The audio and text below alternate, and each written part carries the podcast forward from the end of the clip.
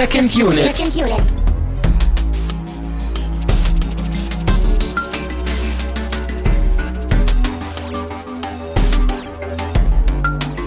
Herzlich willkommen zu einer weiteren und neuen Ausgabe von Second Unit. Wir sind wieder, Achtung, aufgetaucht. Mein Name ist Christian Steiner und bei mir ist natürlich Termine Mut. Gluck, Gluck, Gluck. Du bist also eher Hallo. abgetaucht als Genau. Aufgetaucht. Aber ich fand es auch gerade sehr schön, wie du so sehr tief Luft geholt hast, als du hier zur Begrüßung angesetzt hast. Soll ich das auf Band lassen, dass man das hört so? Das hatte ich jetzt gehofft, ja. Achso, ja, äh, Notiz an mich, wenn ich das morgen schneide, also heute, also wenn ihr es hört, also neulich. Genau. Also vielleicht noch als kleine Warnung, es könnte passieren, dass wir uns heute ein wenig Luft machen müssen, hier Luft verschaffen müssen während der Sendung. Ja, oder dass es hitzig zur Sache geht, sodass uns manchmal die Luft auch wegbleibt. Ja, manchmal ist mehr ja auch weniger. Und Oder? auf einem Bein kann man nicht stehen. Oder so. Ja, wir haben gute Laune, wir haben gute Laune. Ob, obwohl der Film äh, problematisch war, würde ich sagen. Wir haben äh, im Rausch der Tiefe, aka The Big Blue, aka Le Grand Bleu oder so. großartig, ja. Da haben schon meine Französischkenntnisse ausgesetzt. Ich hatte in der achten Klasse mal ein halbes Jahr Französisch und dann ist es weg gewesen irgendwie. Klingt so, dann- wie, ich hatte an einem sonnigen Nachmittag für eine Stunde Französischunterricht. So, ich dachte, das klingt wie, ich hatte irgendwie mal Grippe. Aber Oder das, ja. das war nett, ja. Nee, Ja. Französisch ist ja cool, ist ja auch eine schöne Sprache. Ich würde das auch gerne verstehen können. Hm. Aber ich habe es leider echt nur damals ein halbes Jahr gemacht und danach hatte ich keine Lust mehr, weil ich einfach faul war in der Schulzeit. Und äh, jetzt ist es immer noch so. Und aus uns ist trotzdem was geworden. Ja. Oder so. Ja, aber Spanisch und Französisch äh, und Französisch würde ich beides gern können. Also wenn du es kannst, Christian, dann bring es mir bei. Äh, oui, Monsieur. Oh Mann, ich hoffe, das wird heute was. Wir wollten ja eigentlich heute mal ein bisschen zügiger hier hier durchgehen, Ja, stimmt. aber das wir haben nicht so viel äh, Zeit. Ähm, wir haben den Film auch, äh, wie wir äh, erst, so wie letzte Woche, wo wir auch mittendrin festgestellt haben, was wir eigentlich gucken, nämlich die Farbversion von Night of the Living Dead, haben wir jetzt festgestellt, so gegen Ende hin, wir haben die Director's Cut geguckt. Ja, der Also- irgendwie eine halbe Stunde länger ist, glaube ich, als der normale Cut, ne? Ja. Und auch ein bisschen zu lang vielleicht. Aber wir haben äh, eine Blu-ray. Das merke ich auch gerade. Eine Blu-ray. Tasse? Wir haben eine alles, alles passt heute, es ist unglaublich, ja. Wir haben eine Blu-ray zugeschickt bekommen, ist auch schon länger her. Und äh, wir sind ja sehr gewissenhaft dabei, auch diesen Stapel abzuarbeiten. Wir sind ja immer noch dabei, also Geduld, Geduld. Aber wir haben uns jetzt eben diesen Also du könntest sagen, der, der Stapel wird langsam tiefer. Sage ich aber nicht. Gut. Könnte ich. Gut, Könnte gut. ich, aber äh, ja.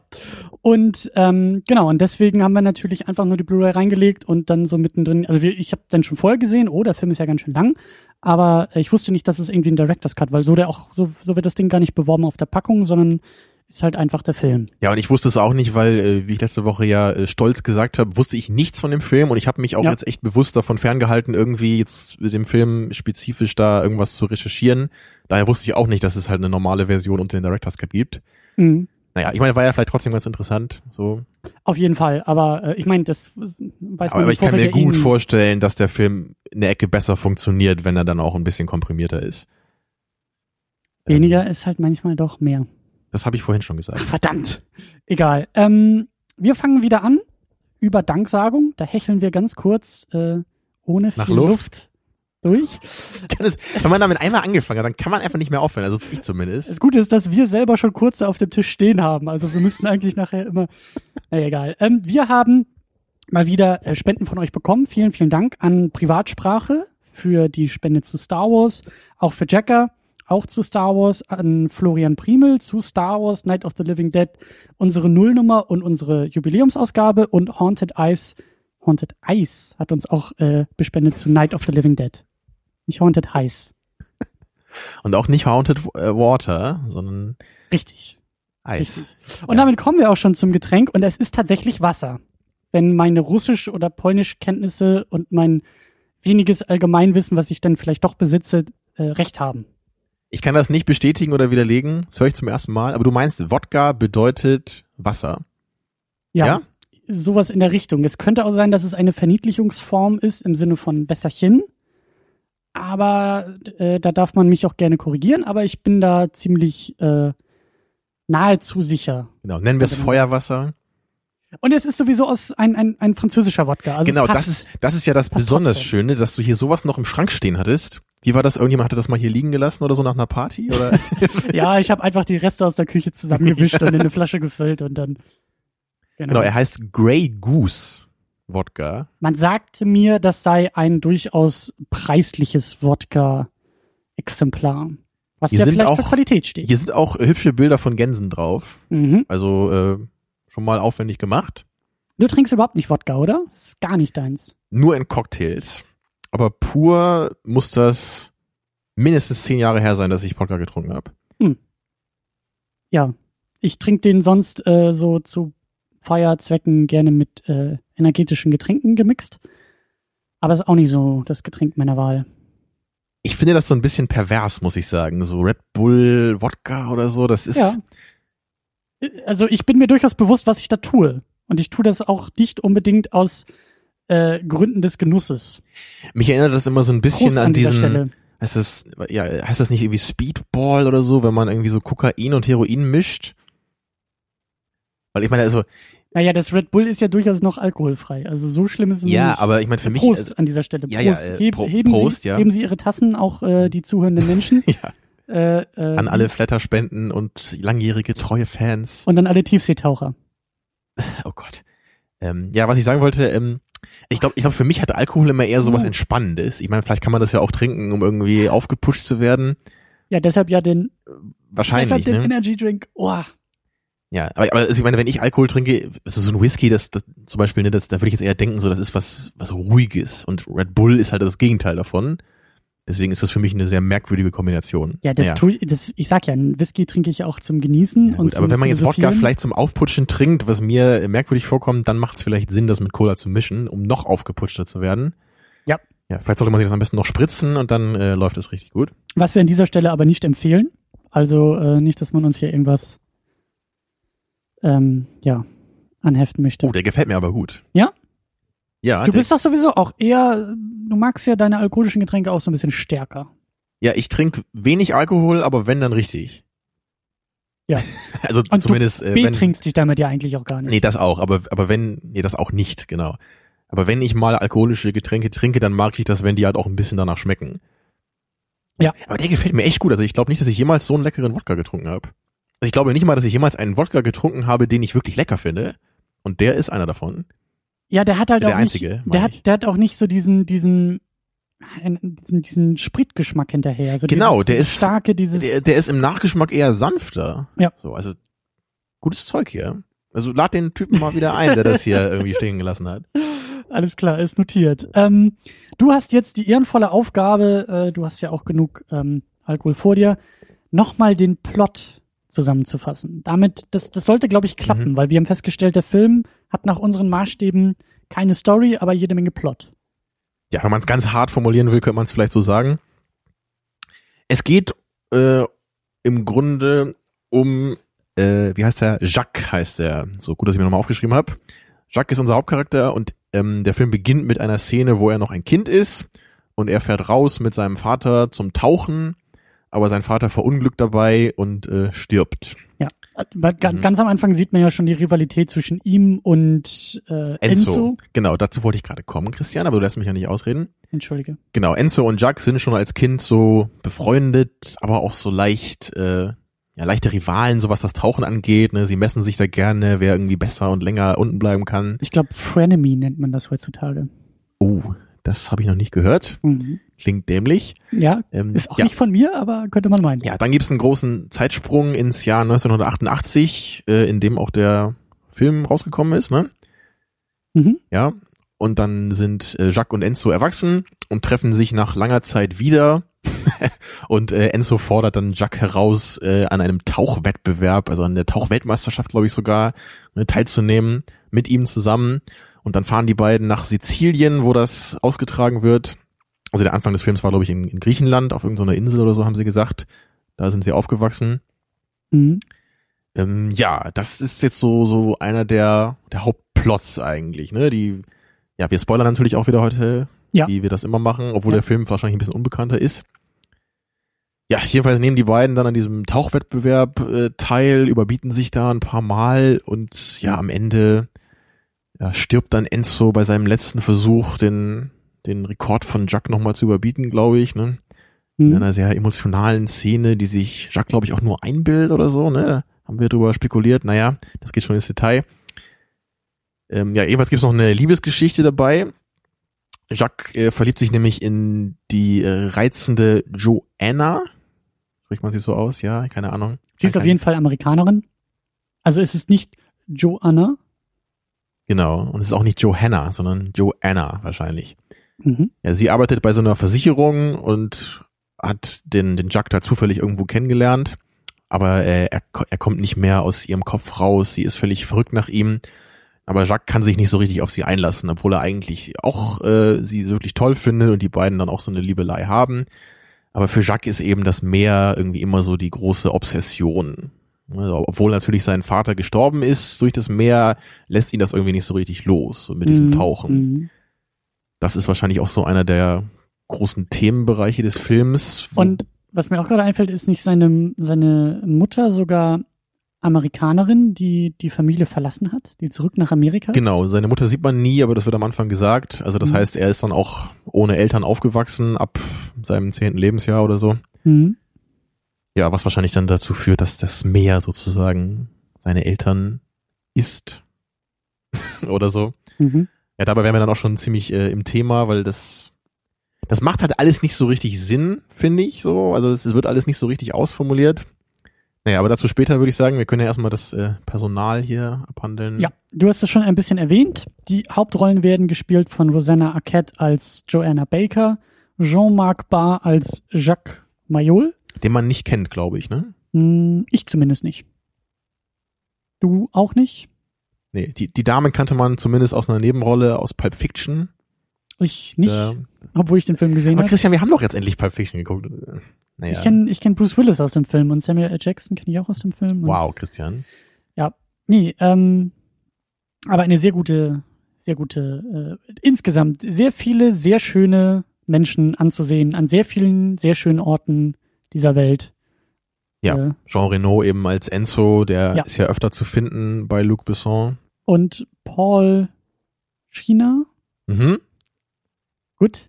Äh, Ja, Christian, wo, wo, woher kennen wir Paul China? Wieso wird er erwähnt? Ja, Tamino, gut, dass du mir diese Frage stellst. Den kennen wir doch beide aus Raw Deal So. und ähm, das ist jetzt auch nicht gespielt an dieser Stelle. Wir kennen ihn noch aus Scarface. So. Dankeschön. War auch fast nicht vorgesagt. Ja, also du kennst ihn aus den beiden Filmen. Ich war, mal ich war nur ein bisschen beleidigt, weil ich mich damals doch bei Scarface so gefreut habe, ne, dass ich ihn wiedererkannt habe, ne, weil er ja bei Raw Deal auch mitgespielt hat. Und wie du so ketzerisch während der Sichtung des Films dann gesagt hast, sag ruhig Bescheid, wenn irgendjemand aus irgendeiner TV-Serie auftaucht.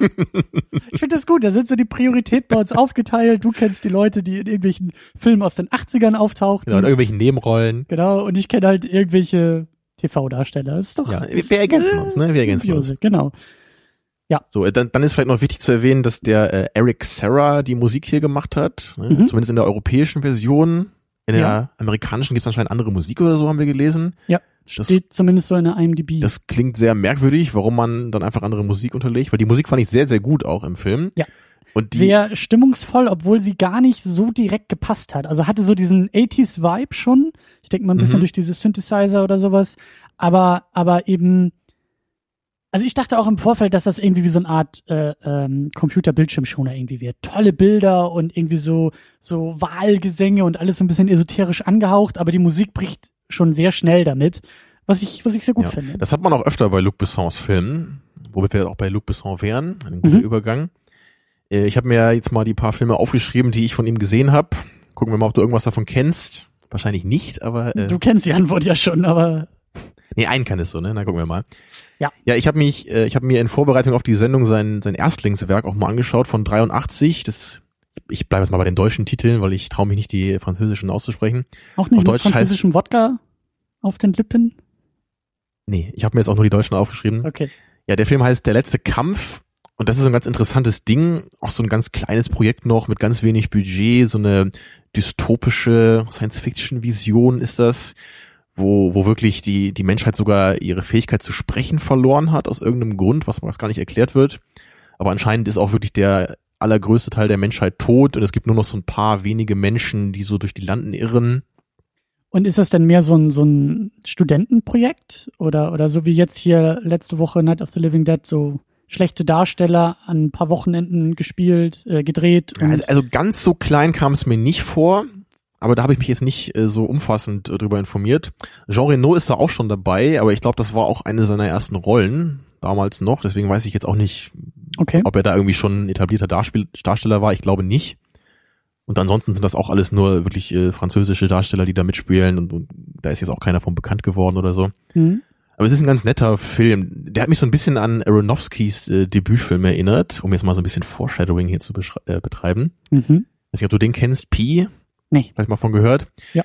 Also der, der ist, der ist so, so ein bisschen ähnlich, weil der halt auch in Schwarz-Weiß ist, so wie der letzte Kampf. Und die haben beide eine sehr coole Musik, die, die dem Film so einen ganz individuellen Touch gibt. Und, und die, die Musik bricht nämlich auch so, so des Öfteren mit dem, was wir sehen, so wie das heute beim Film auch der Fall war. Ist es denn auch der Eric Serra schon gewesen, der die Musik gemacht hat, oder? Oh, das weiß ich nicht. Ich glaube schon. Hm. Aber ich bin mir nicht hundertprozentig sicher. Ich glaube schon. Wir sind auch ein bisschen off-topic. Was hat er 80, denn noch 80 so? Prozent. Was, Ja. was hat er denn noch Ich wollte so? sagen, es, es war ein interessanter Film. Ich, ich fand den jetzt nicht, nicht herausragend oder so, aber der war interessant, hatte ein paar Längen. Aber so, da hat sich, glaube ich, schon der frühe Luc Besson sehr schön gezeigt, so weil er eben ein sehr audiovisueller Director ist Hm. ne, und, und, und auch ein Writer-Director, was ja oft so Hand in Hand geht. Ja, der, der zweite Film ist dann schon der, der heutige im Rausch der Tiefe von 88. Dann kenne ich noch Nikita von 1990, der mir als einziger Film nicht gefallen hat von ihm, die ich gesehen habe. Der, der ist so ein bisschen wie der Film danach, wie der Le- Leon, der so sein Meisterwerk ist. Aber dieser, dieser Nikita, der hat so ein paar Elemente davon, die dann in Leon besser gemacht wurden und besser funktionieren. Aber, aber der Film ist so ein bisschen all over the place, finde ich so. Es, es gibt halt, es, es handelt von so einer drogensüchtigen Verbrecherin, die so einen Polizisten erschießt und dann soll sie ins Gefängnis kommen, aber irgendwie wird sie dann vom Geheimdienst rekrutiert Mhm. und zur Killerin ausgebildet und warum die das machen, wird auch nie so richtig erklärt in dem Film. Anscheinend kriegen die so ihren Nachwuchs da, keine Ahnung. Ja, und dann äh, bricht sie dann eben ihre, ihre Laufbahn als, als Killerin an und entwickelt dann auch noch so eine Liebelei zu so einem Typen, den sie kennenlernt und muss das dann irgendwie alles unter einen Hut bringen. Hm.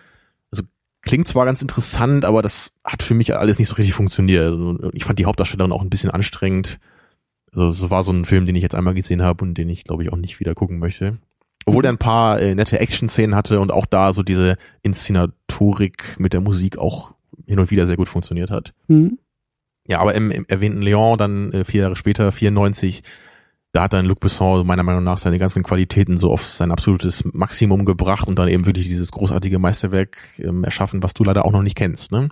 Richtig. Ja, ich habe dir eben eine tolle Szene gezeigt, als als die kleine Mathilda da gespielt von Natalie Portman bei bei Leon auch Jean Reno da an die Tür klopft, ne, als gerade ihre Familie erschossen wurde und da sie da rein will.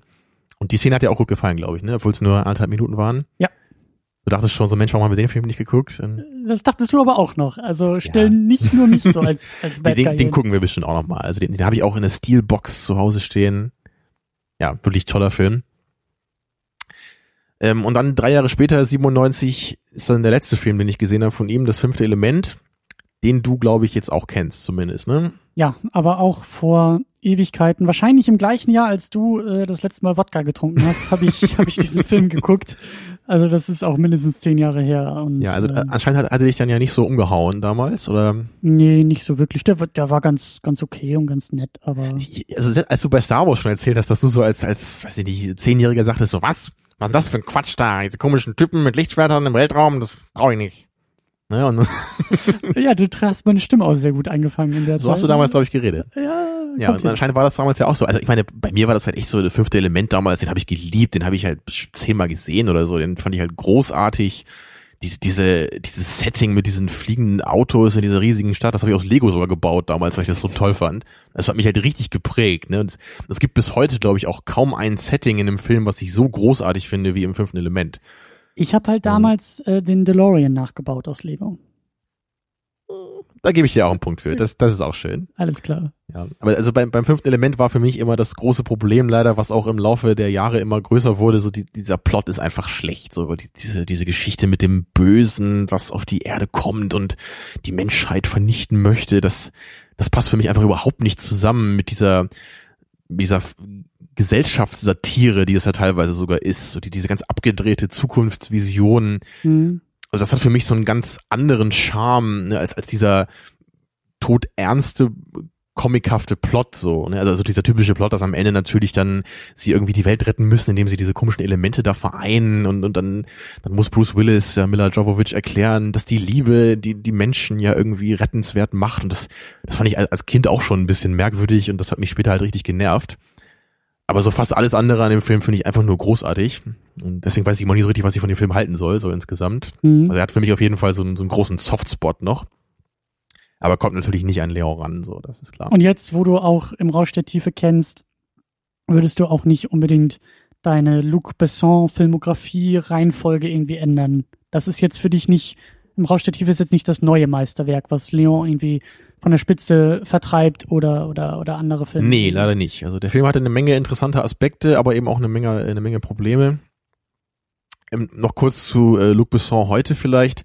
Ich, ich habe, wie gesagt, später nie einen Film von ihm gesehen, aber er hat meiner Meinung nach relativ merkwürdige Filme gemacht. Also da, da gibt's diese Arthur und die Minimoys-Filme, die ich nie gesehen habe und ich habe auch nur das Cover gesehen. Das sind halt irgendwelche CGI-Kinderfilme, die auch echt miese Bewertungen haben bei IMDb. Sah so ein bisschen so aus wie Alvin und die Chipmunks und irgendwie diese diese Schlumpfgeschichten und irgendwie ja oder oder diese sowas. diese Trollpuppen, die man vielleicht kennt. Also äh, irgendwie so ein Stil war das. Ja. Das sah jetzt nicht im geringsten reizvoll aus und scheint ja auch nicht jetzt ein toller Kinderfilm zu sein. Also keine Ahnung, warum er da jetzt irgendwie auch drei Stück von gemacht hat und auch alle, glaube ich, selber directed. Ne, und vielleicht hat er, vielleicht hat er auch einfach irgendwann gesagt, ich habe keinen Bock mehr auf Hollywood, ich will nur noch irgendwie in Frankreich meine Filme machen und ich habe auch keine Lust mehr, den die große Kunst zu machen, sondern ich will ein bisschen Geld verdienen und äh, alle Leute, die ich hier beschäftige, die will ich irgendwie, ich will dafür sorgen, dass die einen Schnitzel auf dem Tisch haben und sonst ist mir das egal, was ich da tue. Ja, wer weiß. Also, also, auch die anderen Filme, die er sonst, also er hat noch ein paar normale Filme gemacht, in Anführungsstrichen, so, so ein Historienfilm,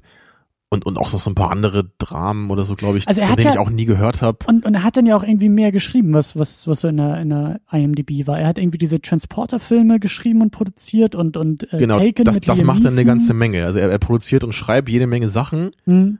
Also auch, auch in letzter Zeit immer noch sehr aktiv. Aber ich glaube, für seine eigenen Filme hat er immer nur auch ein eigenes Drehbuch verwendet. Genau, aber er schreibt mehr, als dass er dreht. Genau, aber nicht andersrum. Genau. Ja.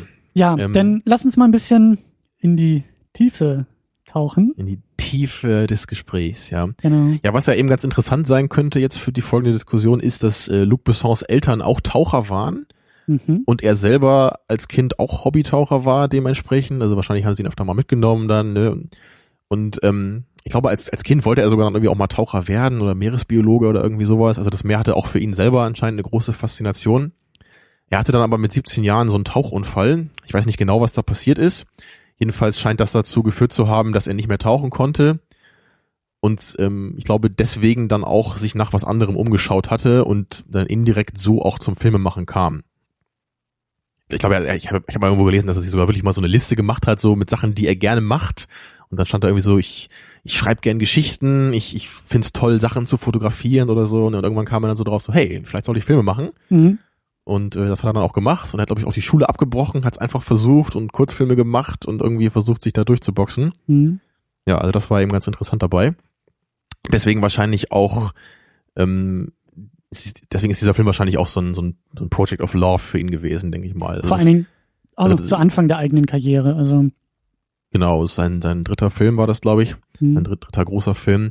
Und er hat das Drehbuch auch schon als Teenager angefangen zu schreiben. Also das ist auch so ein Ding, was ihn sein Leben lang anscheinend begleitet hat bis zu diesem Film. Das war beim fünften Element übrigens auch so. Da habe ich auch mal gelesen, dass er selbst als Kind immer schon diese, diese Geschichte im Kopf hatte von diesem fliegenden Taxifahrer in einem futuristischen New York. Mhm. Und sowas finde ich eigentlich sehr schön, wenn, wenn so ein Regisseur, äh, Regisseur echt so eine Geschichte hat, die er so seit, seit Kindestagen so entwickelt und irgendwann dann echt so die Möglichkeit hat, das mal zu verfilmen. Mhm. Das, das finde ich irgendwie cool. So, das ist wahrscheinlich oft dann auch riskant, ne, wenn da eben so viel Erwartungen vielleicht auch selber dann drinstecken, wenn man dann so einen ganz tollen Film machen will. Ja, aber das sind natürlich ganz andere Bedingungen als irgendwie der, der Meister Hollywood Mist, der irgendwie innerhalb von zwei Jahren rausgepumpt werden muss und wo irgendwie schon der Kinostart vor dem ersten, vor der ersten Drehbuchfassung feststeht Klar, und ja. man irgendwie, ähm, ja, irgendwie unter Zeitdruck auf Ergebnis irgendwie was machen muss und eben nicht die Zeit hat, einfach die Geschichte mit sich selbst auch reifen zu lassen. Und ja, du hast schon gesagt, dass er anscheinend großes, eine große Leidenschaft, große Faszination irgendwie für die, für, für das Meer und für die Meereswelt hat, aber das ist für dich auch nicht so sehr jetzt durch den Film rübergekommen. Klar, starke Bilder, sehr atmosphärisch alles, aber wir sind beide nicht so wirklich von dem Film. Ja, es, Äh, es ist schwierig. Also ich glaube, ich mag ihn noch lieber als du.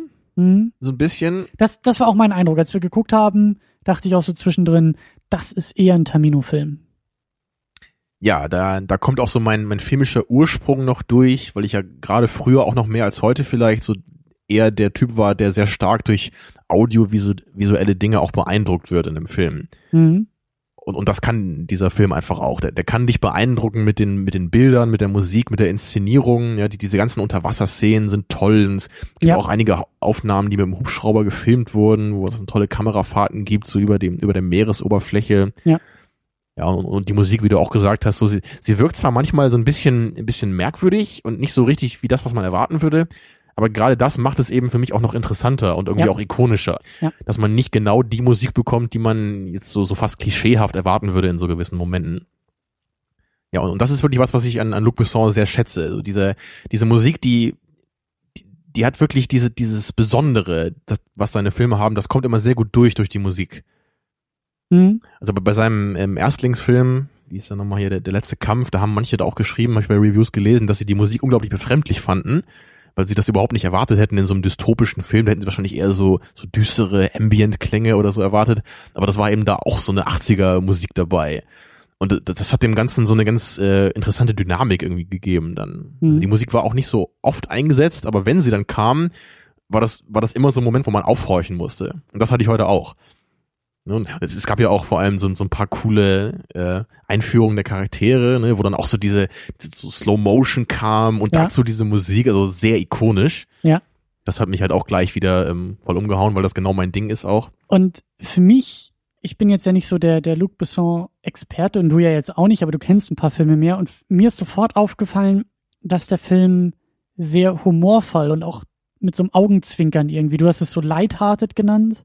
Also Mhm. der ist halt sehr, ja, ist so schwer irgendwie, irgendwie das in Worte zu fassen. Der ist, der ist, ähm, Also unbefangen vielleicht so und ja, und, und sehr leicht und sehr locker auch mit dem eigenen Umgang. Also der Film nimmt sich selber manchmal gar nicht so ernst, ohne dabei irgendwie Klamauk zu werden, sondern es sind dann so die Momente, wo, wo wir das erste Mal Jean Renault irgendwie, also den, den, den, die Enzo. erwachsene Figur, genau, den erwachsenen Enzo, dann, dann äh, das erste Mal sehen wir die Kamera dann, also er sitzt da so cool am Tisch und irgendwie rennt da sein Bruder oder so zu ihm hin, äh, über mehrere äh, Schnitte, über mehrere Szenenwechsel und dann kommt er endlich bei ihm am Tisch an und er sitzt am Kopf und die Kamera fährt so um den Tisch herum, dass man ihn von der Silhouette aus sieht und erst dann sagt er was, also wirklich wie so ein, wie so ein, wie so ein, ähm, wie so ein Auftritt, den er da wirklich irgendwie Mhm. äh, äh, absolviert und dann zwischendurch gab es eben auch so Momente dieser, dieser ähm, Enzo, der, der Weltmeister im Tieftauchen, aber mit seinem klapprigen, schäbigen, kleinen Mini-Auto, was eh auseinanderfällt. und, und das sind immer so, so Momente gewesen, das, das war sehr erfrischend. Das habe ich gar nicht erwartet, dass der Film selber dann irgendwie so, so locker bleibt bei der ganzen Sache. Ja, dieses Auto war echt cool. Ne? Es hatte ja vorne auch so eine klappbare Scheibe und dann, Die er dann so rausboxt. und dann halten sie einmal an und er haut einfach mit der Faust irgendwie auf die Scheibe und die klappt dann so nach vorne um. Ja, Und, und einmal da haben sie auch so einen Dialog, während der eine so durch das durch das ähm, Schiebedach mit ihnen spricht, Ja, weil, das, ja. weil der Wagen so tief und klein ist. ja, Also das- das sind halt wirklich, also es, es gibt jede Menge kleine Momente, die schön sind. Ne? Und das, das ist eben auch wirklich das, was mir sehr gefallen hat bei dem Film. Ja. Also es wirkt nicht so auf den auf den Punkt geschrieben und das macht das Ganze irgendwie sehr sehr unbeschwert in der Filmerfahrung. Ja. Aber die andere Seite davon ist eben auch, dass man irgendwie nie so richtig weiß, worauf das Ganze hinauslaufen soll und, und, und was das Ganze im Grunde auch mir erzählen will. mhm. Und, und da sind wir eben dann auch bei dem Punkt, der mir halt sehr wichtig ist bei diesem ganzen Film, glaube ich, vielleicht sogar der wichtigste. Ich, ich mag, wie gesagt, ich mag Audiovisualität. Mir ist das sehr wichtig bei Filmen. Ich, ich bin nicht so der, der Typ, der jetzt so auf Ingmar Bergmann-Filme steht oder so, die jetzt so ganz stark irgendwie auf, auf, auf den Inhalt und auf die Story so, so den, den Fokus legen. Sondern ich, ich mag das halt schon, wenn ich, wenn ich aufwendig inszenierte Filme bekomme, die, die mit tollen Bildern mir irgendwie was zeigen können. Ne? Und die tollen Bilder waren da. Gerade die Tauchgänge ja. in die Tiefe und die ganzen Locations, Sizilien und auch New York hatten wir ein paar Mal und äh, Griechenland. Ja, genau, da war Abwechslung und, und das war eben auch wirklich immer wunderschön inszeniert, oft bei, bei strahlendem Sonnenschein, so das Meer und dann auch das unter Wasser auch. jede Menge Schönes Aufnahmen. Wetter, schöne Menschen, schöne Atmosphäre. Ja, also, es war schön, den Film zu gucken. Das, das hat einem gefallen. Aber der, der Knackpunkt ist eben, es fühlt sich so ein bisschen leer an. Mhm. Und, und je älter ich werde und desto mehr Filme ich sehe, desto wichtiger ist mir, dass die Audiovisualität auch verbunden ist mit dem, was im Film passiert. Und da mag sich vielleicht der ein oder andere an unsere Gravity-Diskussion erinnern. Also weil, weil da haben mich, glaube ich, auch manche nicht verstanden, weil ich da auch gesagt habe, so wie, klar, der Film sieht gut gemacht aus, ne, Gravity, aber es hat mir nicht viel bedeutet. Aber da war das eben so, ich, ich, ich es hat mir irgendwie nichts gegeben. So, da war halt, da sind halt Sachen explodiert. So, das, das fand ich halt nicht so cool, wie irgendwie wunderschön aufgenommene Meeresaufnahmen zu sehen. Weil du gerade von deinem Alter ja. gesprochen hast. Du möchtest in deinem hohen Alter von 26 Jahren auch auf inhaltlicher Ebene noch was spüren in deinem Leben. Ja. Also es, es ist halt echt schwierig. So, das hat natürlich eine Menge mit Erwartungen zu tun. Und bei Gravity war das eben so, obwohl ich den Film ja trotzdem mochte, was ja auch viele vergessen haben damals so, ne? Ich, ich fand das damals eben nur so, es war halt so ein, das was es gab halt irgendwie 15 Minuten im Film gab's halt krasse Action und der Rest war halt irgendwie dieser Plot, der mir nichts gegeben hat. Mhm. Die Action sah cool aus, aber der Rest hat mich nicht interessiert mhm. und für mich hat die Action da eben auch nicht wirklich was bedeutet, so weil ich den Charakter halt irgendwie von, von Sandra Bullock da nicht sonderlich interessant fand und das mir, mir alles zu, zu platt war, so. Ja. Und, und so ähnlich ist das heute auch. Ich glaube, für mich ist es nicht, nicht ganz so wie bei Gravity. Ich mag den Film auf jeden Fall schon noch lieber als Gravity einfach weil, weil es halt eben echt ist, weil es echte Aufnahmen sind, weil, weil ich sehe, wie viel Mühe da drin steckte, wie, wie, wie schwer das war, das zu inszenieren. Ne, und auch, die, auch diese Aufnahmen mit den Delfinen und so, wie macht man sowas? Ne? Das muss ja echt ganz schön, ganz schön schwierig gewesen sein. Also mir ist beim, beim Schauen irgendwie der Vergleich gekommen von, von so einem ähm, Pauschalurlaub. Ähm, vielleicht auch so der Verlauf von so einem Pauschalurlaub. Am Anfang, du studierst die Kataloge, du freust dich drauf, der Film beginnt, dann läuft der Film und der Film läuft und er läuft. Du bist in deinem Urlaub und du bist in der Sonne und du bist an einer tollen Küste und du erlebst da irgendwie, du chillst die ganze Zeit am Strand und hast irgendwie einen Cocktail nach dem anderen in der Hand und genießt das Leben. Und der Film läuft weiter. Und dann gegen Ende des Filmes, genauso wie am Ende eines Urlaubs, ist das irgendwie so dieses, dieses Gefühl von, oh, ich bin eigentlich auch schon wieder ganz froh, wenn ich mal wieder zu Hause bin, weil dieses, es hat so dieses, dieses, dieses Leere oder dieses Unechte so ein bisschen, was du dann in diesem Pauschalurlaub irgendwie hast. Genau, es ist nicht so, wenn du jetzt den Mount Everest besteigst, wo du vielleicht auch tolle Landschaften siehst und, ja. und, und irgendwie, aber halt dabei noch was krasses erlebst. Genau. Ja, und wirklich irgendwie noch, also dass sich das inhaltlich auch prägt. Genau, sondern es nutzt sich halt relativ schnell ab. Und, und das war auch so mein Eindruck von dem Film. Also ich gebe nicht so viel wie du auf, auf das Audiovisuelle irgendwie beim, beim Film. Also mir ist Inhalt irgendwie, glaube ich, noch wichtiger als dir. Aber es war dann doch, und das ist jetzt vielleicht auch dieser, diese, diesem Umstand geschuldet, dass wir den Director's Cut gesehen haben. Also ich glaube auch, dass der Film locker eine halbe Stunde weniger vertragen könnte, das alles ein bisschen mhm. komprimierter und, und dann irgendwie, weil wir auch zwischendurch ähm, also gut, es ist halt, äh, Luc Besson ist zumindest in der Zeit irgendwie kein, kein Hollywood-Writer gewesen. Das hat man vielleicht auch noch gemerkt, dass er irgendwie was, was anderes gewohnt ist und vielleicht auch eher so nach, nach seiner äh, Schnauze geschrieben hat.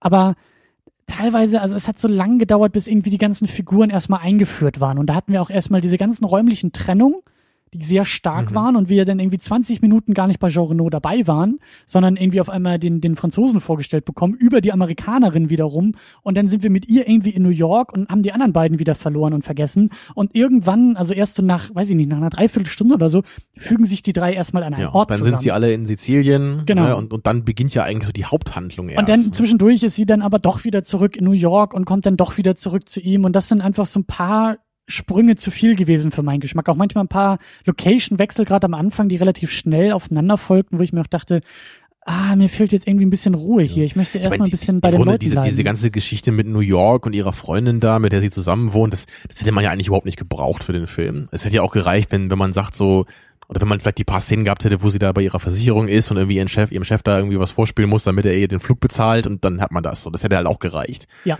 Ne? Also das ist halt auch wieder so eine Sache. So einerseits ist es natürlich cool, wenn man nicht das Gefühl hat, dass jetzt jede Szene perfekt irgendwie was für den Plot bringen muss.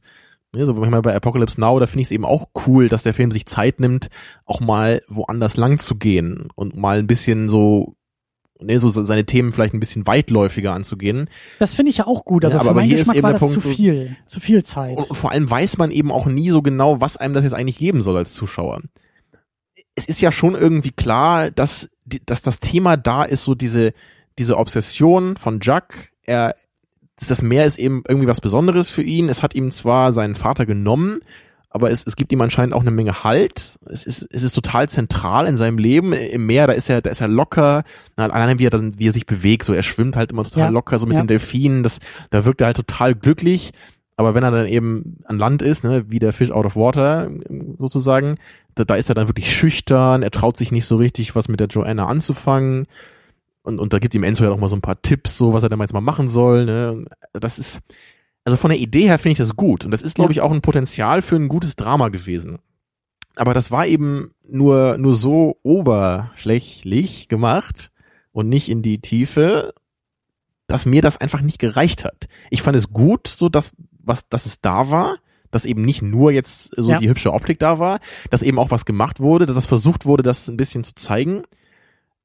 Ähm, nur hatte ich manchmal das Gefühl, dass Luc Besson vielleicht so bei dem Zuschauer erwartet, dass er sofort versteht, was das Meer so ausmacht, vielleicht für eine Faszination.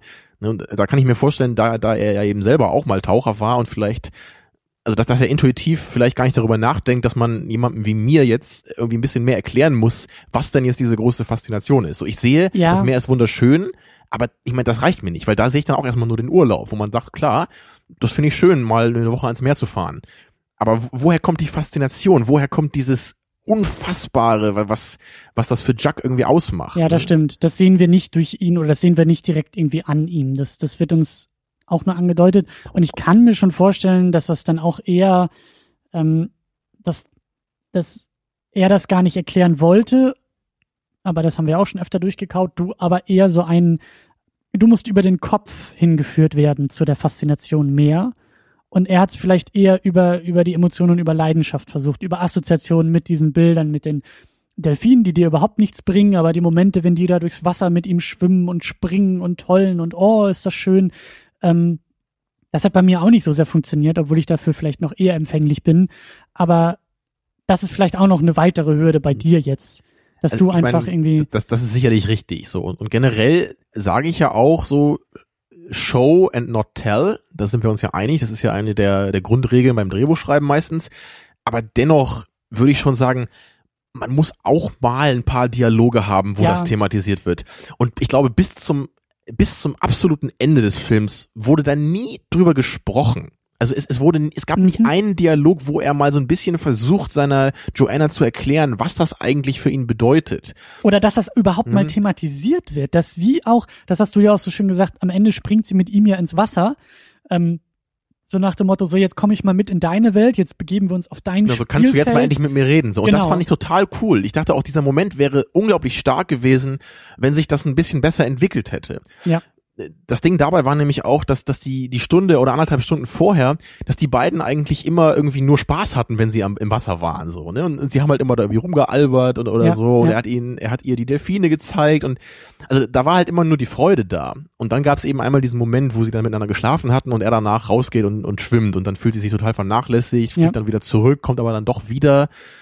Und das, das hat für mich einfach viel zu spät eingesetzt bei dem Film, so, weil das, das ist für mich ein Motiv, das hätte sich langsam entwickeln müssen, so Ja. dass das und am Ende hätte das dann eben zu dieser Klimax kommen können, die dann ja auch da war, die aber dann nicht mehr so richtig für mich funktioniert hat, ne, weil, weil ich zu dem Zeitpunkt einfach schon so ein bisschen von von von Jack irgendwie, ich war zu sehr von ihm entfernt. Ich habe ich hab das Gefühl gehabt, so ich, ich konnte mich gar nicht so richtig mit ihm identifizieren, so ich habe ihn nicht verstanden. Ja. Ne, so, und das, das ist wahrscheinlich eine persönliche Frage, ob man das eben mag, wenn der Film dir sehr deutlich macht, was die Konflikte sind, die in ihm vorgehen, oder ob man da eben sehr viel selber reinlesen muss. Und ich meine, es ergibt ja schon Sinn, was wir hier sehen. Man, man kann ja schon irgendwie verstehen, ne, wie man so eine Obsession vielleicht entwickeln kann, ne, durch den Tod des Vaters, so, das, nur, nur ich, ich weiß nicht, ich, ich brauche da mehr. Ich, ich brauche da konkretere Du Sachen. brauchst da mehr. Mehr. Mhm. Ja, ich, ich, ich weiß, was du meinst. Und mein Problem ähm, und meine Beobachtung war auch, dass der Film sich vielleicht ein bisschen übernimmt, dass da so zwei, drei, vier Filme auf einmal drin stecken. Also wir haben diese Liebesgeschichte zwischen ihm und, und ihr, also zwischen ähm, Jacques und Joanna. Und eben auch er, der so schüchterne, so ein bisschen, äh, sagt dann ja auch hier der, mein Gott, Enzo. Enzo sagt ja auch, von wegen, du hast ja überhaupt gar keine Ahnung von Frauen und so. Das, das wäre so eine Geschichte gewesen, wie die beiden zueinander finden. Dann Enzo und Jacques, der Wettbewerb unter Wasser, der Sport, die Leidenschaft, der Wettbewerb, man will sich gegenseitig beweisen. Das kommt ab und an auch mal durch, wenn sie da ihre Stunts im Swimmingpool irgendwie machen und dann vom Ja, was auch Rettungswagen ein, darauf auch ein sehr schöner Moment war, wo sie sich beide so auf den Boden des Swimmingpools setzen Ja. unter Wasser und dann gibt's so einen Cut und wir sehen, wie, wie beide auf so einer Trage rausgefahren werden, Ja. weil natürlich keiner zuerst nachgeben will Ja. und wahrscheinlich dann beide halb ertrunken sind. So. Genau das. Und, und äh, das, das haben wir dann diese Delfingeschichte oder überhaupt noch mehr so dieser Blick ins Meer und wie, wie Jacques äh, sein, seine Beziehung zum Meer und auch sein, wie du gesagt hast, das Meer nimmt ihm einerseits den Vater, aber andererseits ist es seine Welt und seine Umgebung und da gehört er hin und zu den Delfinen hat er viel mehr den Bezug und Auf der das, Packung das steht so übrigens auf hinten einmal. drauf, dass das Meer der eigentliche Protagonist des Films ist. Das Deal with nicht, it. Das hast aber nicht du zitiert, oder? Das ist nicht irgendwie Tamino Second Unit oder so. Ich habe das da eben drauf gemalt mit meinem Stift hier. Das wollte ich sagen. Um dann sagen zu können, das steht aber drauf. Ja. Ja. Aber das ist auf jeden Fall eine richtige Beobachtung, die du gemacht hast beim Schauen. Und ähm, das, das ist halt auch wieder sowas, das, das widerspricht wahrscheinlich so ein bisschen so den, den Faustregeln des Drehbuchschreibens, aber man kann das eben trotzdem hinkriegen. Und, und Donnie Darko ist da für mich eben so das klassische Beispiel von einem Film, wo irgendwie vier oder fünf einzelne äh, Geschichten ne, oder, oder Themen oder Filme drinstecken, dass aber trotzdem irgendwie alles funktioniert und man das Gefühl hat, es Ja. ergibt sich am Ende ein zwar schwer fassbares, aber dennoch ähm, reizvolles Gesamtbild. Und, und dieses Gefühl habe ich hier leider nicht bekommen. Ja. Weil ich trotz der sehr langen Laufzeit jetzt in diesem Director's Cut das Gefühl hatte, dass keiner dieser drei Aspekte, die du jetzt genannt hast, so richtig zur Geltung kam. Ich habe nie so richtig verstanden, warum Enzo und Jacques eigentlich so diese unglaubliche Konkurrenz hatten. Ich meine, nur weil wir jetzt da einmal am Anfang diese Szene zwischen den beiden gehabt haben als Kinder, wo sie irgendwie so um die Wette tauchen da, da das reicht mir dann nicht. Da will ich noch ein bisschen mehr Beziehung zwischen den beiden haben. Und die, die Ja. haben sich irgendwie 20 Jahre nicht gesehen oder so und die haben jetzt immer noch diesen, diesen Konkurrenzgedanken. Finde ich schwer zu verstehen. ne? Und, Ich glaube, das liegt auch, auch ja? ein bisschen daran, dass, das, dass der Film relativ konfliktfrei ist oder irgendwie anders mit den Konflikten umgeht. Weil eigentlich, also äh, ähm, Enzo und, und Jacques sind ja alte ähm, Freunde aus Kindestagen und da ja auch schon immer so ein bisschen diese Frenemy-Geschichte, ja, so mit und gegeneinander und dann irgendwie lange nicht gesehen und dann finden sie wieder zusammen und außerhalb des, des, des Wassers sind sie irgendwie gute Freunde, vielleicht sogar die besten. Dann im Wasser, in den Wettbewerben sind sie sich die größten Konkurrenten. Aber es ist halt alles irgendwie so ein bisschen, ähm, vielleicht liegt das auch Ja. an, einem, an, einem, an einem Typen, äh, der Jacques einfach ist. Er geht den Konflikten aus dem Weg, er stellt sich irgendwie nichts so wirklich, weil er weicht aus und zieht sich zurück ins Meer und taucht da ne? ab, Aber das, das ist, ich, da, da brauche ich einfach, ich, ich brauche da einfach irgendwann mal wirklich einen Konflikt. Ich brauche da mal irgendwie eine Auseinandersetzung mit, mit zwischen Ja. den beiden. Ich, ich will, dass die sich einmal, vielleicht dann, dann sollen sie sich irgendwie mal prügeln oder so, oder mal richtig anschreien. Also irgendwie sowas mal, dass ich mal einmal sehe, so hey, da ist irgendwas. Da, da, da geht's um was. Ne? Ja. Und dieses Gefühl hattest du nicht. Ich meine, wenn, wenn, wenn halt irgendwie Rocky jetzt äh, für, für seinen großen Boxkampf trainiert, ja, wo er den, den, den, Weltmeister jetzt schlagen kann, ne? Das ist so, du, du, weißt halt, worauf das hinausläuft. So, Ja. Du weißt, was das Ja. für ihn bedeutet. So der, der kleine Vorstadtboxer, der es zunächst gebracht hat, der die Chance hat, um den Titel zu kämpfen. Ne, Und hier ist es halt so, hey, äh, Jack, lass uns doch mal diesen, diesen Tauchwettkampf machen. So. Und das ist so, so, man hat irgendwie gar nicht das Gefühl, dass da irgendwas auf dem Spiel steht. Es ist halt, ich meine, es ist im Grunde egal, wer da jetzt gewinnt. So, dann muss halt der eine irgendwie sein Ego ein bisschen zurückstecken oder was, Ja. aber es, es ist halt Ja. völlig egal. Also da, da steht nicht irgendwie deren Job auf dem Spiel oder das ist auch nicht irgendwie das deren, also die, die, die sind ja nicht mal irgendwie als, als Beruf jetzt diese, diese Wettkampftaucher. Ich meine, sie sind beide Taucher, aber es geht ja nicht darum, dass sie jetzt Sportler sind. So, also es ist ja eigentlich nur so eine. Wie du ja auch so schön gesagt hast, die geben sich irgendwie am Wettkampf und um den Wettkampf herum noch ordentlich die Kante, um dann irgendwie diese Stunts im Pool durchzuziehen. Genau, also sie sind jetzt auch nicht eine Woche lang voll fokussiert und trainieren ja, dafür. Ja, so, es, ja. ist, es, es wirkt irgendwie wie so ein, wie, wieder wie der Urlaub. So, hey, wir sind jetzt im Urlaub, lass das doch mal machen. So, ist doch vielleicht ganz lustig. Ja. Und das ist wirklich, da, das war mir dann zu wenig. Und bei all den anderen Aspekten ist es eben auch so. Bei dem Meer habe ich das erklärt und aber auch bei der Liebesgeschichte zwischen Joanna und Jack ich habe auch nie so richtig verstanden, was, was sie eigentlich so in ihm sieht. Natürlich kann man sich da irgendwie vorstellen, er ist mysteriös und er hat ja irgendwie auch eine liebenswerte Ader, so er macht ihr schöne Geschenke und sowas. Aber das ist mir dann auch wieder irgendwie zu wenig. Ich so. Das ist dann halt auch wieder so ein bisschen das, das Klischeebild der, der Frau irgendwie, was du ja auch ja, immer so ankreidest. So. Ich, ich, ich weiß halt nicht, wie viel der, da der irgendwie... stille Mann, der mysteriöse mhm. Kämpfer mhm. und so. Und vor ne? allen Dingen aus der Perspektive, dass Luc Besson das Ding selber geschrieben hat und wie du ja auch gesagt hast, irgendwie schon zu Schul- und Pubertätszeiten, so nach dem Motto, oh, weißt du, der schöne, der gute, der athletische Taucher, der einfach nur durch sein Auftreten die Frauen an sich bindet, ja, die ihm schon dahin schmachten du, bei der ersten da, Begegnung. Da hat Luc Besson seinen eigenen Hauptcharakter geschrieben, mit dem er sich richtig identifizieren kann. Ne? Und ja, und sie halt dementsprechend schwach aus. Es geht ja gar nicht darum, dass sie irgendwas an ihm, an ihm findet oder hat oder so, sondern ja. sie liebt den einfach schon vom ersten Anblick. Und also später kippt das ja auch ein bisschen, muss man ja auch sagen. Und, und das sind eben die Momente, die die aller, aller stärksten waren. Die Momente, in denen nicht eben alles Friede, Freude, Eierkuchen ist, sondern die Momente, wo sie wirklich mal sagt, jetzt, jetzt rede mit mir, jetzt, jetzt, jetzt springe ich halt ins Wasser hier mit meinen Klamotten, einfach sie damit du mal endlich deinen Mund aufmachst. Und sie sagt so, ne? ihm das und er taucht trotzdem wieder ab und ist dann weg. Genau, und, und sie, sie, sie, sie schüttelt nur ihren Kopf und sagt so, was ist das? Was soll das so, ne? Warum machst du das? So, wieso gehst du mir aus dem Weg immer? Ja. Und, und, und das ist, das ist halt auch so ein cooler äh, Charakterkonflikt, dass ich den auch früher schon hätte sehen wollen und nicht erst in der letzten Viertelstunde. Ja. Ne, und das, ich meine, da, da gab es ja auch so, so einen schönen Moment am Anfang, als sie da irgendwie dann, da, da, da taucht er gerade und sie steht daneben und sie sieht dann so diesen Herzschlag von ihm, ne, der ja. dann so auf so einem auf so einem äh, Messinstrument dann so abgebildet wird und natürlich nimmt sie dann dies, diesen diesen Zettel mit, wo dann halt seine Herzfrequenz drauf abgebildet ist und dann zeigt sie das ihrer Freundin und so, hier, ich habe den Herzschlag von ihm dabei. Also es war vielleicht ein bisschen kitschig, aber ich fand es irgendwie schon kitschig in der kreativen Weise, deswegen fand ich es dann mhm. auch ganz cool, mhm. obwohl ich ja keine Gefühle habe und trotzdem äh, Du kannst die Trotzdem, Gefühle imaginieren, du wüsstest, dass da Gefühle. Genau, der Kitsch war so schön für mich, äh, so intellektuell verstehbar, dass ich mir auch das Gefühl dazu vorstellen konnte. Sehr gut. Ähm, vielleicht ganz kurz nur noch. Ähm, das Ende, da haben wir ein bisschen drüber gerätselt, weil äh, Jacques taucht dann ja, er, er wacht ja irgendwie mit Nasenbluten auf und fantasi fantasiert sich da irgendwie die, die Wasserdecke über ihm, die genau, auf ihn hinabfällt, was so super Art aussah. Anfall oder so gehabt haben. Er, er liegt in seinem Bett, das ist glaube ich auch kurz nachdem Enzo gestorben ist. Ja. Und, und man, man sieht auch so richtig als toller Effekt, wie, wie so die, die Decke von seinem Haus langsam, äh, von seinem Apartment da irgendwie langsam zu Wasser wird und dieses Wasser so auf ihn runterläuft langsam. Ja also auch, auch ein ganz toll eingefangener Moment wieder, der auch viel, viel mehr bedeutet hätte, wenn das alles vorher besser entwickelt worden wäre. Aber er taucht dann ja wirklich ab, wieder mit diesem, mit diesem Apparat, der ihn nach unten zieht. Er taucht zu den Delfinen und dann ist eben so dieser letzte Moment, er hält sich ja noch an dieser Apparatur fest, die ihn auch wieder nach oben bringt. Also ein Hebel nur und dann geht ja dieser Ballon auf und der zieht ihn wieder hoch.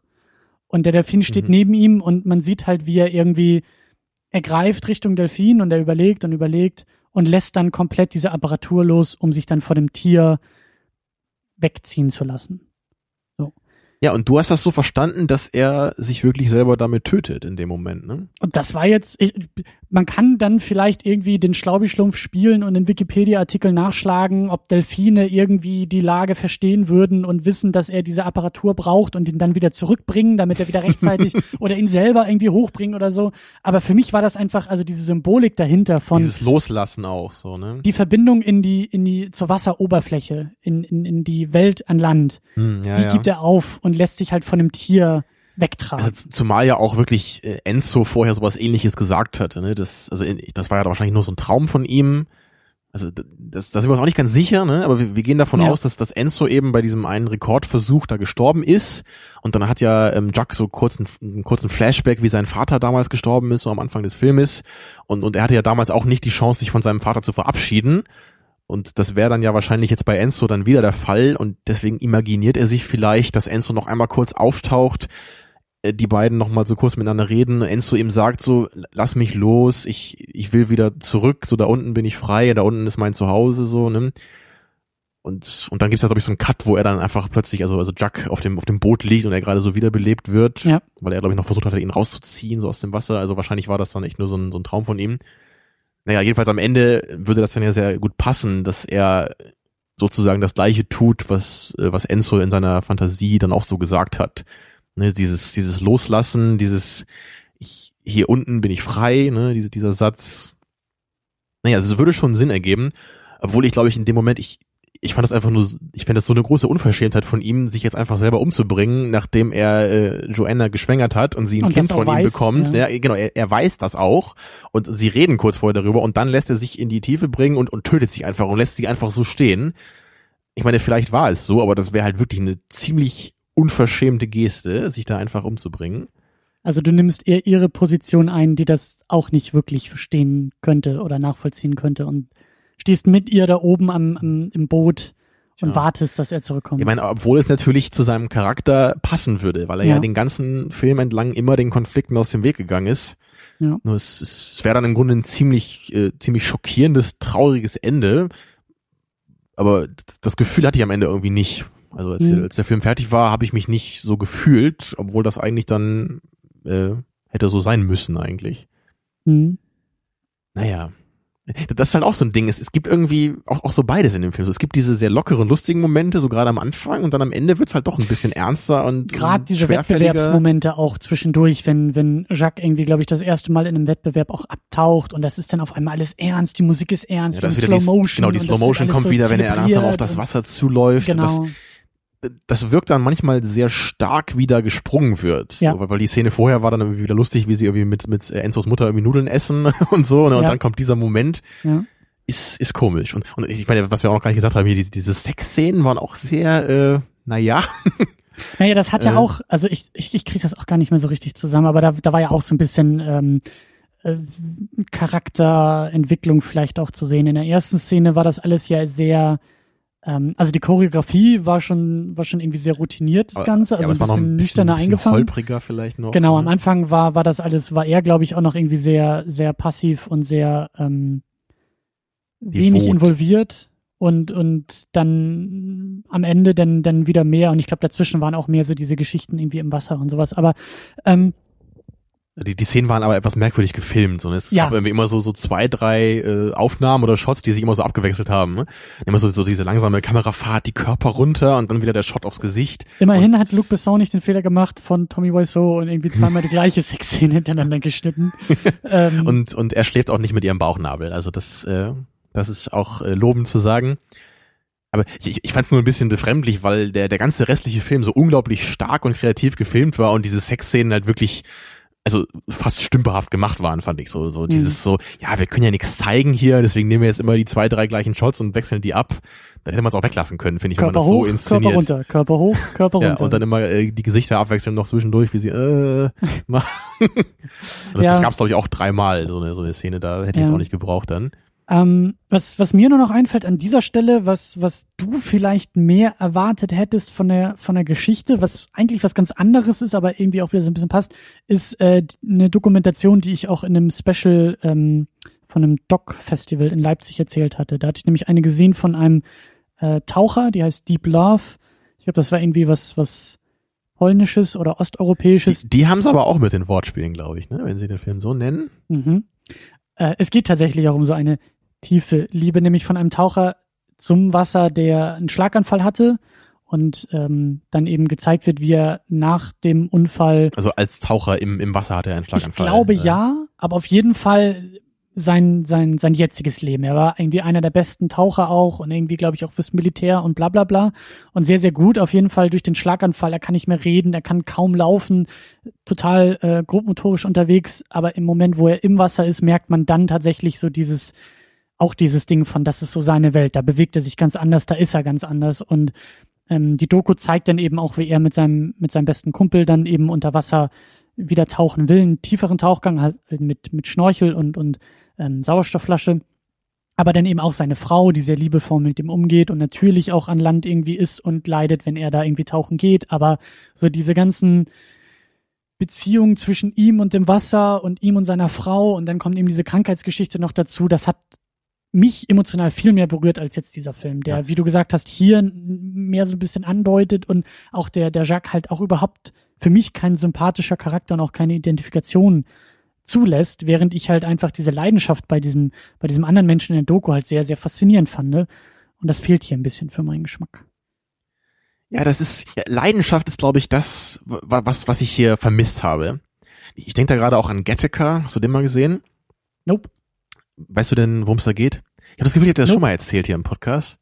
Aber das ist ja auch so eine, so eine Utopie, Dystopie-Geschichte, wo ähm, die, die Menschen in der Zukunft so ihre Kinder immer so, so nach ihr, nach dem genetischen Optimum gebären. Mhm. Also es sind schon noch die Kinder der jeweiligen Leute, aber so quasi das, Das Beste, Beste. was rauskommen kann, Mhm. wird auch so gesagt im Film. Und da, da gibt's ja eben auch so, Ethan Hawke spielt da die Hauptrolle. Und ähm, der, der, der Film fängt auch so an, dass er mit seinem Bruder um die Wette schwimmt. Ne, so, so, und, und sein Bruder ist halt so ein, so ein Kind, was eben so, so schon gezeugt wurde auf diese neue Art, aber er ist eben noch so ein traditionelles Kind quasi. Mhm. Und deswegen ist er seinem, seinem Bruder im Grunde körperlich unterlegen und er hat eben immer, immer verloren, so als Kind. Mhm. Und das, das, das kommt halt am Ende des Films dann, dann nochmal zurück, so als, was halt sehr cool aufgebaut ist, dass die dann eben nochmal um die Wette schwimmen. Aber er einfach, also in, diesem- Moment, weil also er hat in dem Film halt jede Menge Sachen erlebt, er versucht dann eben sich bei so einer Raumfahrtbehörde zu bewerben, obwohl er natürlich überhaupt nicht dafür qualifiziert ist, so ne, Mhm. genetikmäßig und so, er muss im Grunde Hausmeister sein, aber er kämpft sich halt eben so da durch, nimmt so eine andere Identität an, nur um seinen Traum verwirklichen zu können. Und am Ende hat er dann eben auch nochmal dieses, dieses Schwimmduell mit seinem Bruder. Und das ist halt so cool, weil er halt, du siehst halt auch in seinem Gesicht einfach, wie, wie, wie diese Leidenschaft da ist. So Ja. dieses, dieses da, da, dafür zu kämpfen, was er halt will und was, was sein ganzes Leben ihm verwehrt wurde. Weil alle halt sagen, du bist unterqualifiziert dafür aufgrund deiner Genetik. Ja. Und, und, und dieser Wille macht ihn eben so stark, dass er seinen Bruder dann zum ersten Mal schlägt, weil er halt einfach, ne, er, er schwimmt halt so, so weit raus, wie sich das normalerweise, wie sie sich nie getraut haben. Ne, und, und sein Bruder ist dann am Ende irgendwie schon so, also halb am, äh, am Ertrinken da und er muss ihn dann zurückziehen.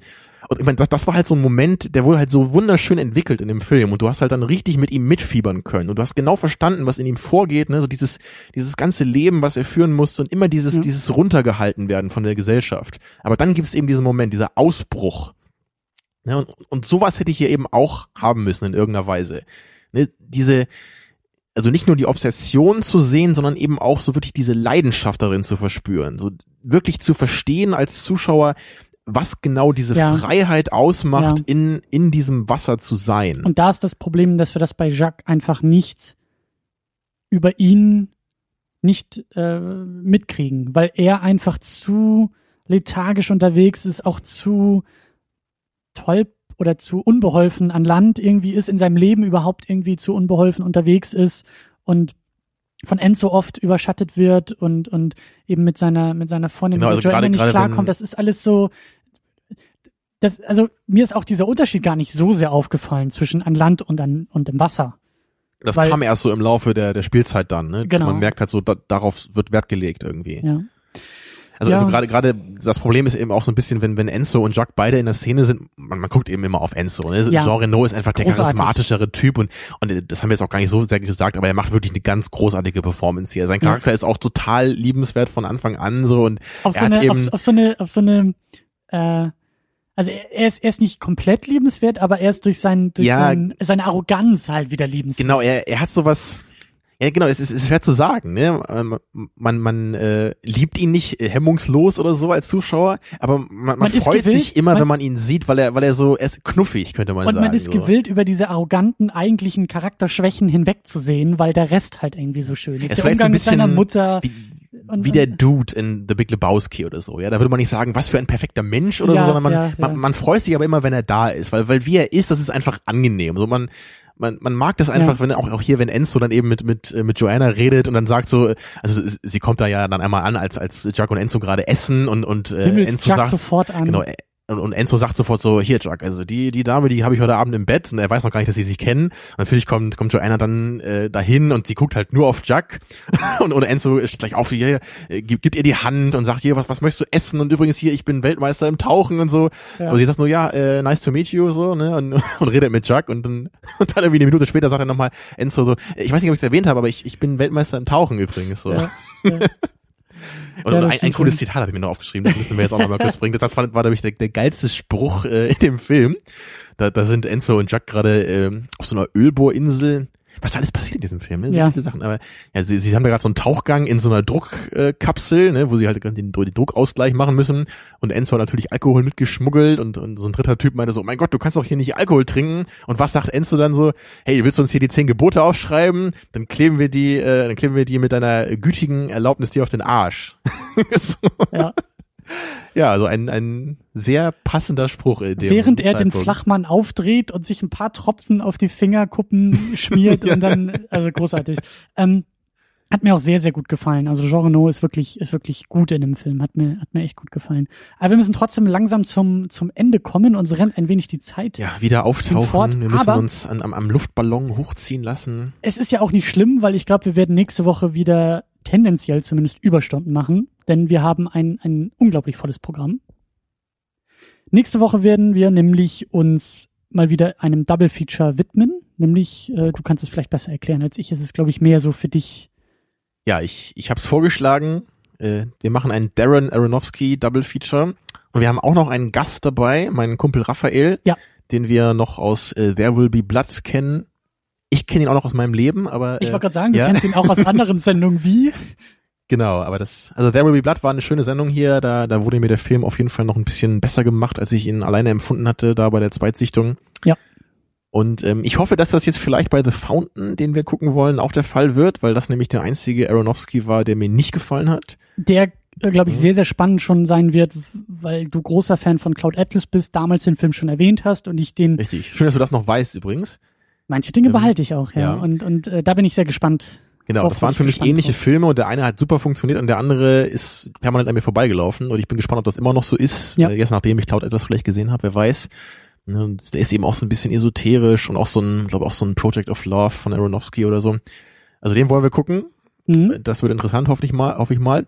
Und außerdem natürlich gucken wir Requiem for a Dream, der wahrscheinlich so sein, sein bester Film ist. Ich persönlich, also ich finde ihn nicht am besten. Ich sag da nächste Woche, welchen ich am besten finde. da müsst ihr wieder einschalten. Ein gewöhnliches Haushaltsgerät kann Sie töten. Erfahren Sie nach der Werbung welches. Ja. ja, das machen wir. Wir gucken also zwei Filme. Das wird wahrscheinlich ein bisschen länger werden mit Gast. Also äh, Packt schon mal irgendwie. Proviant ein, ne? Ja. Mach, ladet die Sauerstoffflasche nochmal wieder auf, wenn ihr das Genau. beim Tauchen anhören wollt. Meinst du, es gibt Leute, die hören Podcasts beim Tauchen? Hm. Ich hoffe, ich hoffe, man hört da nur uns beim Tauchen. Ich glaube, wir sind eine sehr gute, eine sehr gute Tauchunterhaltung. Hm. Tja, wir tauchen wieder in die Tiefen des äh, schlechten Geschmacks ab. Ja, ich glaube, wir sind da schon. Wir müssen wieder auftauchen. Wir müssen, müssen wieder Sauerstoff in unsere Lungen kriegen. Genau, mal wieder, wieder richtige Luft atmen. Immer wieder durchatmen, ja. Das, äh, ja, bevor wir noch weitere Wortspiele hier irgendwie aus den Tiefen des Meeres. Ich glaube, wir, wir hätten noch mehr machen können. Also wir hätten noch mehr Wortspiele bringen können. Das war zu wenig heute. Wir hätten noch eine zweite Stunde voll machen können, nur mit Wortspielen. Aber, wir hätten uns mehr ähm, Sachen aufschreiben sollen, glaube ich. Ja, das stimmt. Da haben wir hinterher ist man immer schlauer, ne? Gut, aber in diesem Sinne ähm, äh, hören wir uns dann in der nächsten Woche wieder und mit mit äh, dreifacher Besetzung und doppelten Film. Ich glaube, das wird gut. Ja, danach braucht man erstmal drei Wochen nicht mehr einschalten, ne? Bei der vollen Ladung. äh, ihr müsst Ja. aber trotzdem einschalten. Ja, ist ja.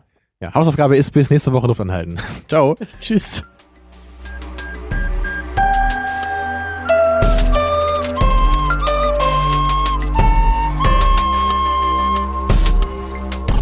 Second Unit. Second unit.